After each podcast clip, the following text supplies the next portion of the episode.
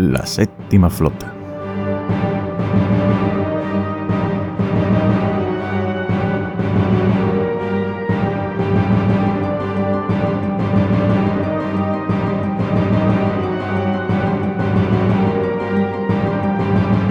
Los spin-off.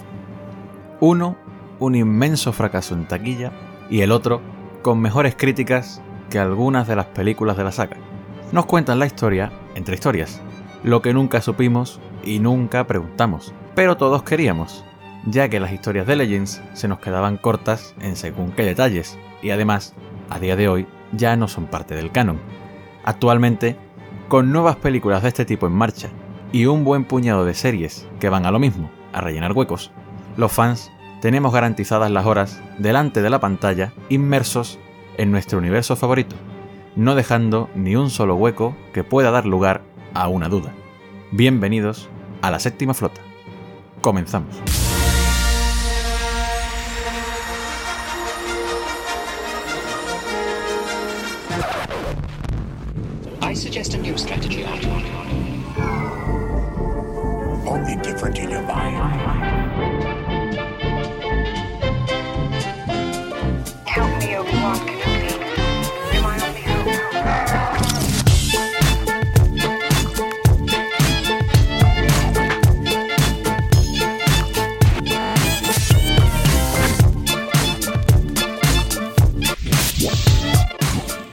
Alden Ehrenreich fue el encargado de interpretar a Han Solo en la película Solo, una historia de Star Wars. Y a pesar de lo estudiado que tenía su personaje, muchos fueron los fans que echaron de menos a Harrison Ford encarnándolo. Y es que cambiar el actor a un personaje humano tan emblemático iba a pasar factura de la manera de la que la pasó. Personajes como Chewbacca, aunque pierdan al actor original que les daba vida, sigue siendo Chewbacca por el simple hecho de que no deja de ser un disfraz y un personaje ficticio no humano.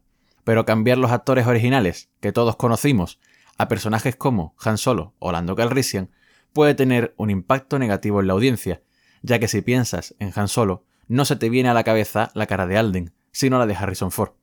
Los actores no son eternos, y tampoco puedes contar con ellos para todos los trabajos, pero muchas veces ni los efectos especiales ni el montaje pueden disimular algunos detalles como el cambio de un actor por otro.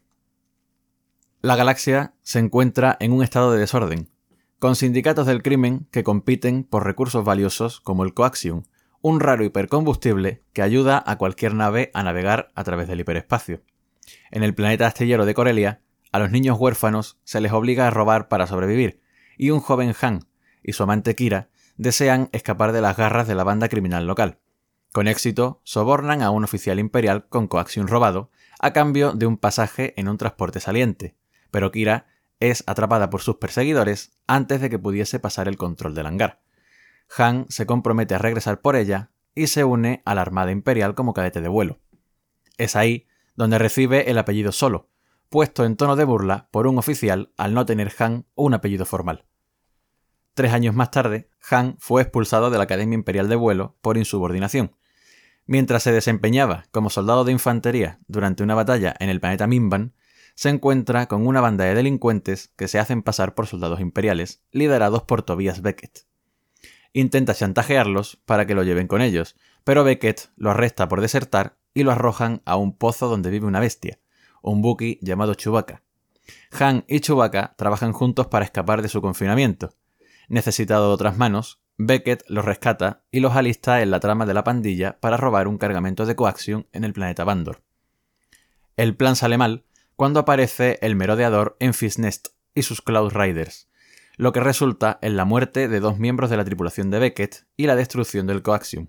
Beckett revela que recibió la orden de robar el envío para Dryden Boss, el líder del sindicato criminal Crimson Dawn, Alba Escarlata en español. Han y Chewbacca se ofrecen como voluntarios para ayudarlo a robar otro cargamento. Viajan al yate de Boss, donde Han encuentra a Kira, que se ha unido al Crimson Dawn. Han ofrece un plan arriesgado para robar coaxium sin refinar de las minas de Kessel. Boss insiste en que Kira, su principal lugarteniente, los acompaña. Kira lleva al equipo ante Lando Calrissian, un consumado contrabandista y piloto que espera que les preste su nave. Han desafía a Lando a un juego de Sabak, siendo la apuesta la nave de Lando. Este hace trampas para ganar, pero está convencido de unirse a la misión a cambio de una parte de las ganancias. El equipo sube a su nave, el halcón milenario, y se dirige hacia Kessel. Después de llegar al planeta e infiltrarse en la mina, el copiloto droide L337 instiga un motín liberando a otros droides. En medio de la confusión, consiguen robar un envío de Coasium, pero L3 queda severamente dañada y Lando se lesiona durante el escape.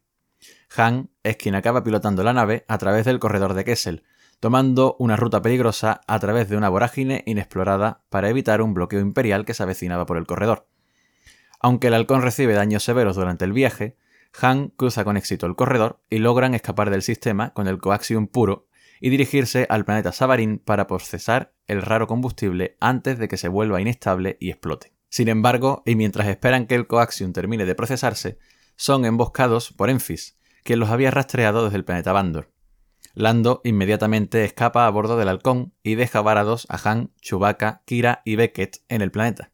Después de un pequeño enfrentamiento, Enfis, quien revela ser en realidad una mujer, les comenta que ella y su tripulación no son piratas espaciales como muchos dicen, sino que en realidad son una banda de rebeldes que intentan evitar que los sindicatos del crimen y el Imperio Galáctico ganen más poder.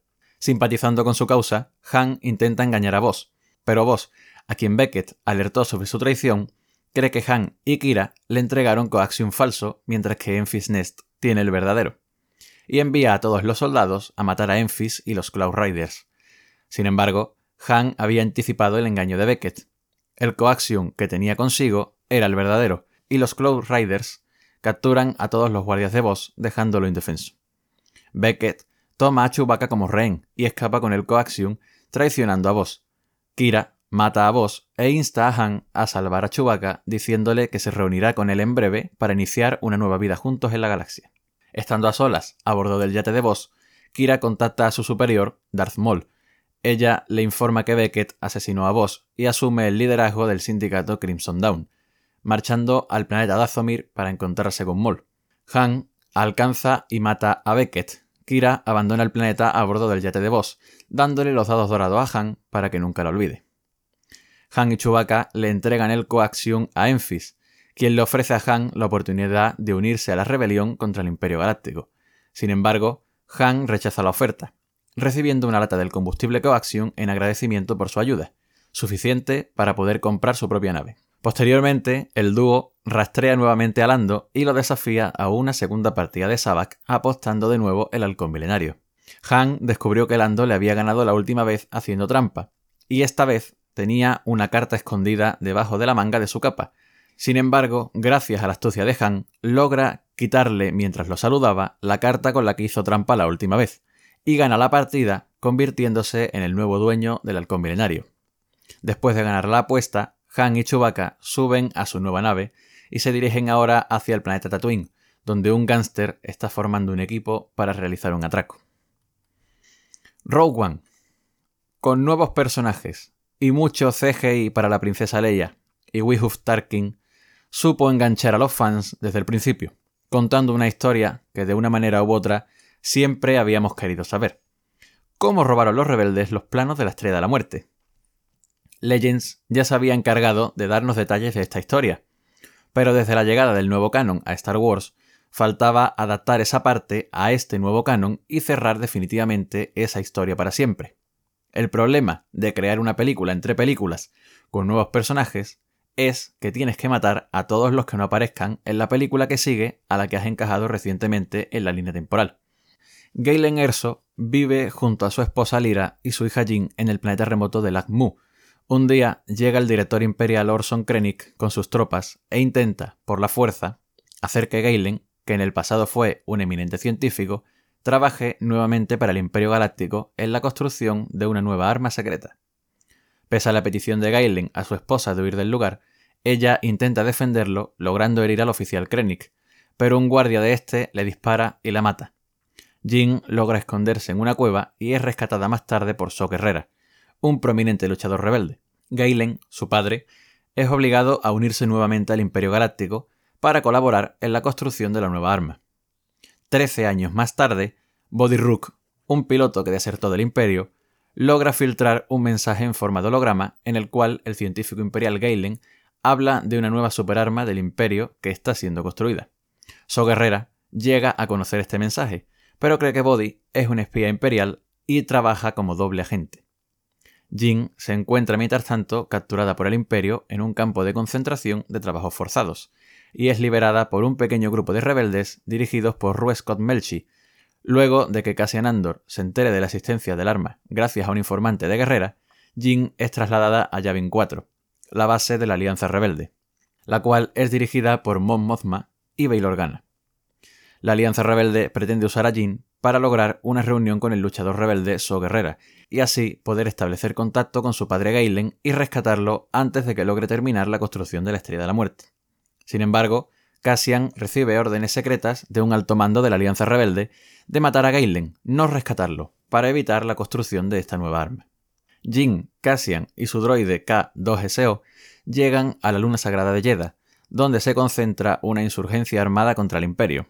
Con la ayuda del guerrero Chirrut Ingwe, el cual es ciego y a pesar de no ser un Jedi sabe mucho sobre la fuerza, siendo un fiel creyente de esta, y su amigo Beith Malbus, quien está armado con un potente rifle blaster, se enfrentan a las tropas imperiales en las calles, pero después de vencer a estas, son inmediatamente apresados por los guerrilleros.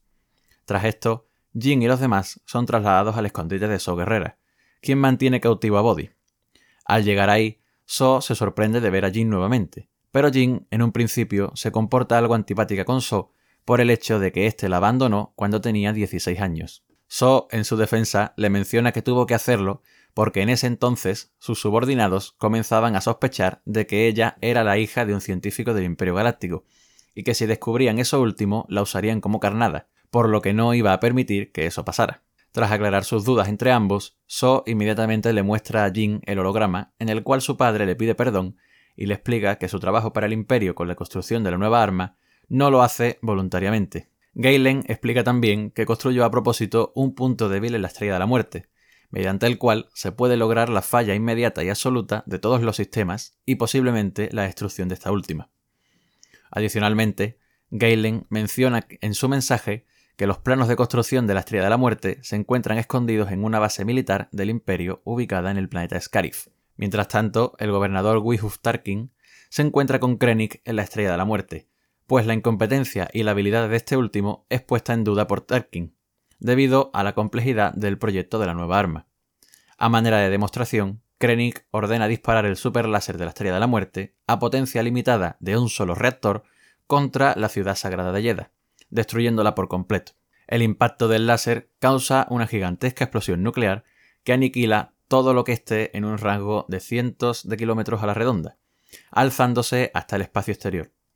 Jin, Cassian, K2SO, Body, Chirrut y Beith logran escapar a tiempo en su nave, pero So, por otro lado, decide quedarse ahí argumentando que ya no correrá más, y muere durante la destrucción del lugar. Debido a la presión del tiempo y el peligro, Jin no consigue traer la grabación del holograma de su padre, y con So muerto, ahora es la única persona que ha visto dicha grabación, y sabe exactamente lo que hay que hacer. Mientras tanto, en la estación de combate, Tarkin queda impresionado del inmenso poder destructivo de la Estrella de la Muerte, y decide apartar a Krennic del proyecto, tomando él mismo la jefatura de la estación.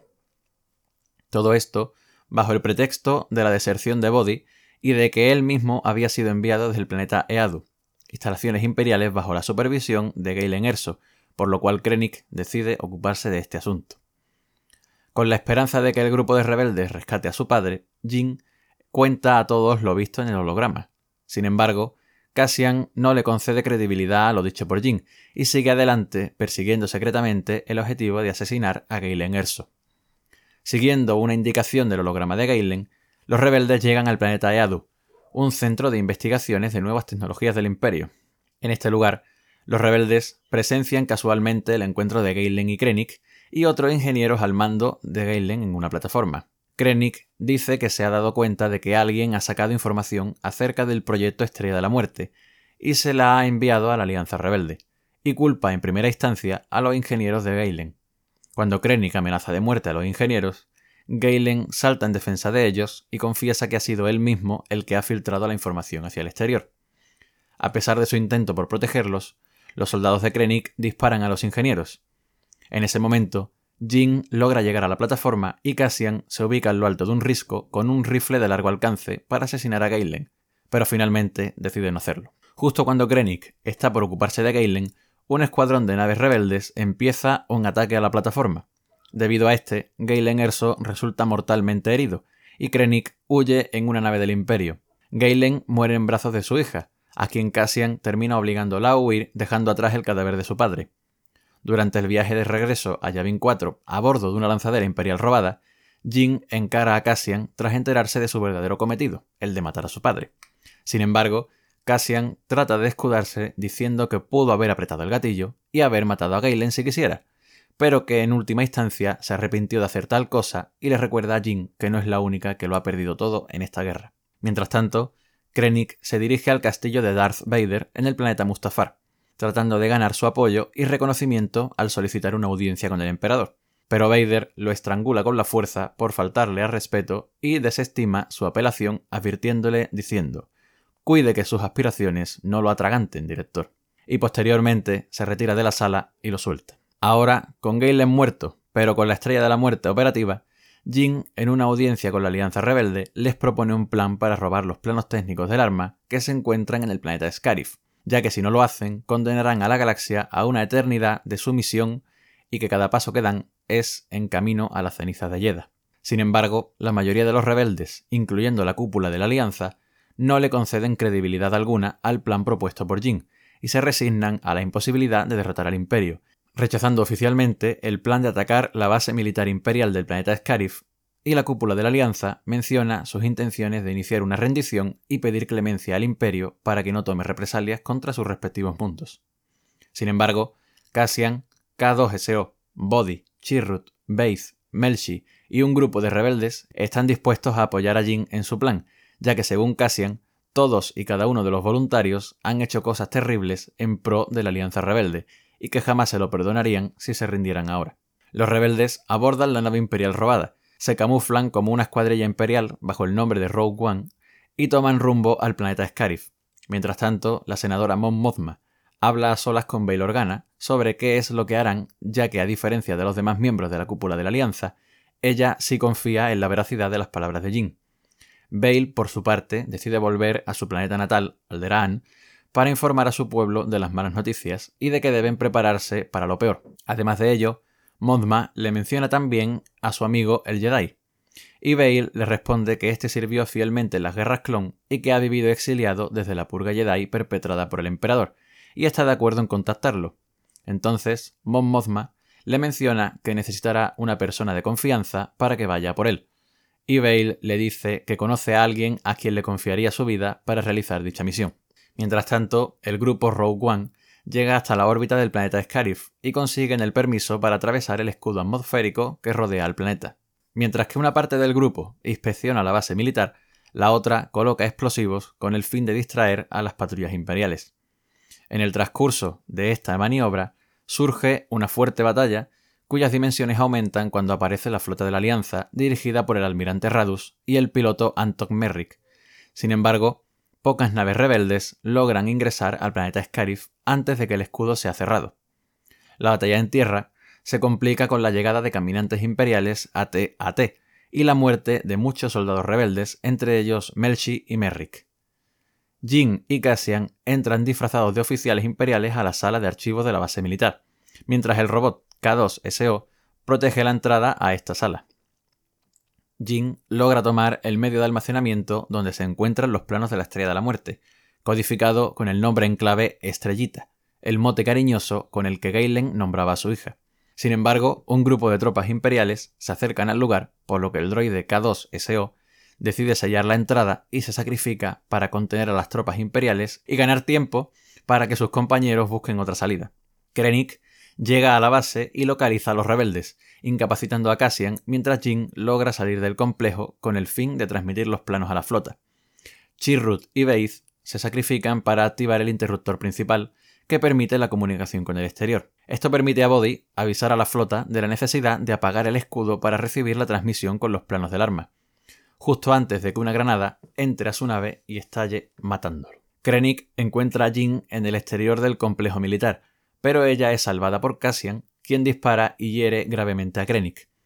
Poco después de que el director se entere de la existencia de un punto débil en la estación, la cual Galen Erso había dejado deliberadamente en el diseño de la misma. Esto en venganza de lo que le hicieron sufrir a él y su familia. Gracias a la destrucción del escudo planetario, Jin consigue transmitir los planos de la Estrella de la Muerte hacia la nave insignia de la flota rebelde, comandada por el almirante Radus, el Profundidad. Desafortunadamente, la Estrella de la Muerte llega a la órbita del planeta Scarif, donde Tarkin, con tal de frustrar el robo de los planos, ordena disparar a potencia limitada de un solo reactor contra la base de Scarif, destruyendo instantáneamente la antena de transmisión y toda la base imperial. Pero ya es demasiado tarde. Jin y Cassian se reconcilian y logran escapar del complejo militar. Pero como no tienen una nave de transporte para poder salir del planeta, estos mueren abrazados en la playa tras ser alcanzados por la colosal onda expansiva de la explosión nuclear provocada por el arma.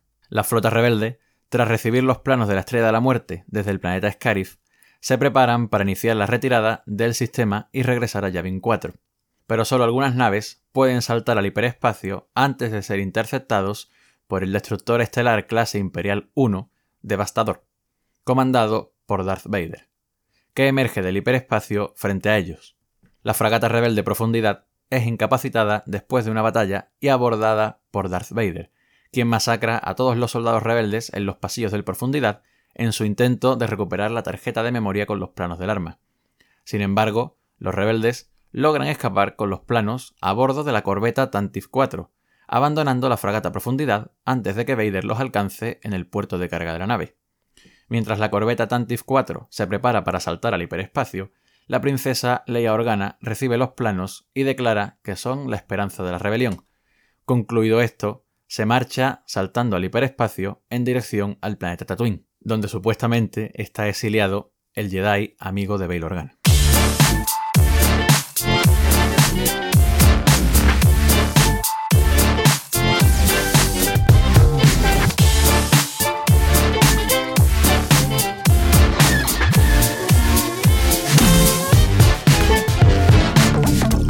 Hablar de noticias y empezamos hablando directamente de videojuegos. El clásico Star Wars Republic Commando llegará este mes de abril para PlayStation 4 y Nintendo Switch. Al igual que ya hizo Asphyr Media en su momento con Star Wars Episodio 1 Racer, la compañía tratará de mantener la esencia original de este título intacta. Eso sí, modificará algunos aspectos de la jugabilidad para adaptarse a los controles de PlayStation 4 y Nintendo Switch. De la misma manera, la versión de PlayStation incluirá trofeos desbloqueables, más motivos para volver a jugar con los clones del Escuadrón Delta, en el que también podrás jugar con tus amigos gracias a su modo multijugador. Si hace 16 años te quedaste con las ganas de jugar a este título, el próximo día 6 de abril, cuando sale a la venta, tendrás una nueva oportunidad de hacerte con él y rejugar este aclamado videojuego. Por otra parte, y volviendo a Star Wars Episodio 7, El despertar de la fuerza, Tom Holland actor que encarna a Spider-Man en el UCM, Universo Cinematográfico de Marvel, ha revelado el error que le dejó fuera de interpretar al personaje Finn en la mencionada película. Según cuenta, en una de las audiciones para el papel del ex soldado de la Primera Orden, él tenía que grabar una escena haciendo un intercambio de diálogos con BB-8, quien, como bien sabes, se comunica por pitidos y silbidos. Una mujer, descrita como un dron por el propio Holland, era la que leía la traducción de lo que BB8 decía, para hacer más humano el diálogo. Hasta aquí todo bien. El problema es que él no podía evitar reírse de la voz con la que aquella mujer leía las líneas de diálogo del droide, lo cual derivó en que no le cogieran para el papel. Si eres fan de Star Wars, sabes que el 4 de mayo es el día de Star Wars. Pues bien, Disney nos ha adelantado la sorpresa y nos ha anunciado por medio de sus múltiples cuentas oficiales que la serie animada secuela de The Clone Wars, es decir, The Bad Batch, llegará a la plataforma de Disney Plus el próximo 4 de mayo, coincidiendo con el día de Star Wars, una serie que contará con el mismo estilo de animación que la serie de la que deriva, y que está generando una gran expectación en torno a ella. Esperemos que esa expectación sea correspondida con una serie de calidad y a la altura.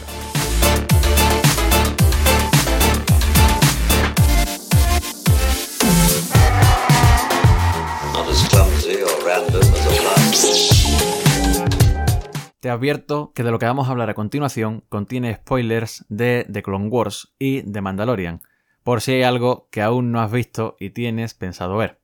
Quizá la pregunta sobre The Bad Batch es obvia. ¿Qué podemos esperar de esta serie? Si has visto la última temporada de The Clone Wars, ya sabes quiénes son estos clones defectuosos. Si no, permíteme que te los presente. Pertenecen a la Fuerza Clon 99 y son unos clones de élite que salieron defectuosos de camino el planeta donde se producían los clones. A veces la clonación fallaba y salían clones singulares.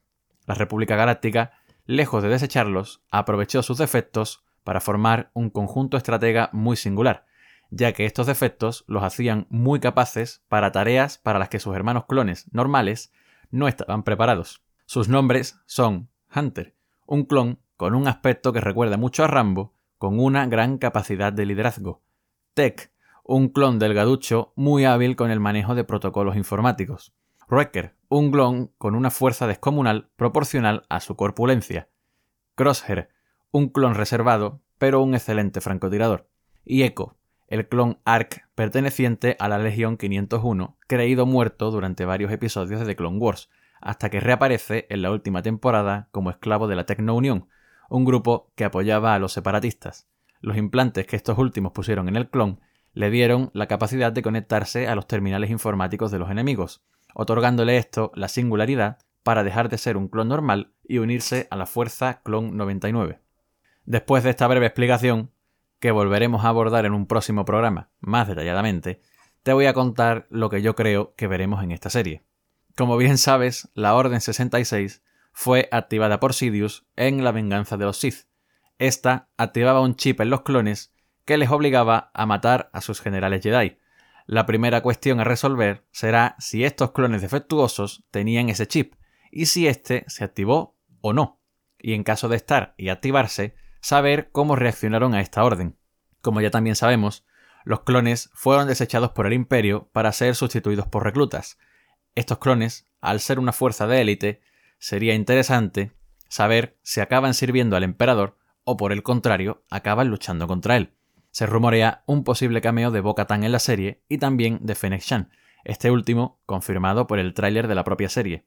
También sería curioso conocer la reacción de estos clones al reemplazo de sus hermanos, porque no olvidemos que, aunque son diferentes, siguen siendo sus hermanos. Si has visto The Mandalorian, sabes que Grogu, más conocido como Baby Yoda, fue rescatado del Templo Jedi por alguien que aún desconocemos. Te presento mi teoría. ¿Rescató la Fuerza Clon 99 a Grogu del Templo Jedi? En esta parte de la historia aún tenemos mucho por descubrir, y no veo descabellado que después de la matanza de Anakin en el templo, la Fuerza Cron 99, conociendo ya el peligro existente en la galaxia, fuese al templo Jedi en busca de algún superviviente y de alguna manera acabasen encontrando a un pequeño Grogu escondido, que había conseguido sobrevivir a la Orden 66 y que por miedo a que volviesen los asesinos, huyesen del templo creyendo que él era el único superviviente, y se diesen a la tarea de cuidarlo y buscarle un lugar seguro, siendo, de alguna manera, atacados y perdiendo al niño a manos de los piratas que vimos al principio de The Mandalorian. Sea como fuere, y acierte o no con esta teoría, aquí estaré para desgranar todos los detalles de los capítulos de la serie en los programas semanales de la séptima flota. Quiero saber tu teoría. ¿Qué crees que veremos en esta serie? Te leo en los comentarios y en mis redes sociales. Esto ha sido todo por esta semana. Nos vemos la semana que viene con más Star Wars o en cualquier otro contenido del canal. No te olvides de apoyar el proyecto con un me gusta, siguiéndome en mis redes sociales, suscribiéndote a mi canal de YouTube y compartiendo y dando a conocer este podcast a tus amigos, compañeros, vecinos, primos y hasta la mascota si hace falta. Nos escuchamos el próximo martes a las 9 de la mañana en YouTube y gracias a Anchor también en Spotify, Pocket Cast, Google Podcast, Radio Public y Breaker. Que tengas un buen inicio de semana, la séptima flota salta al hiperespacio, fin de la transmisión.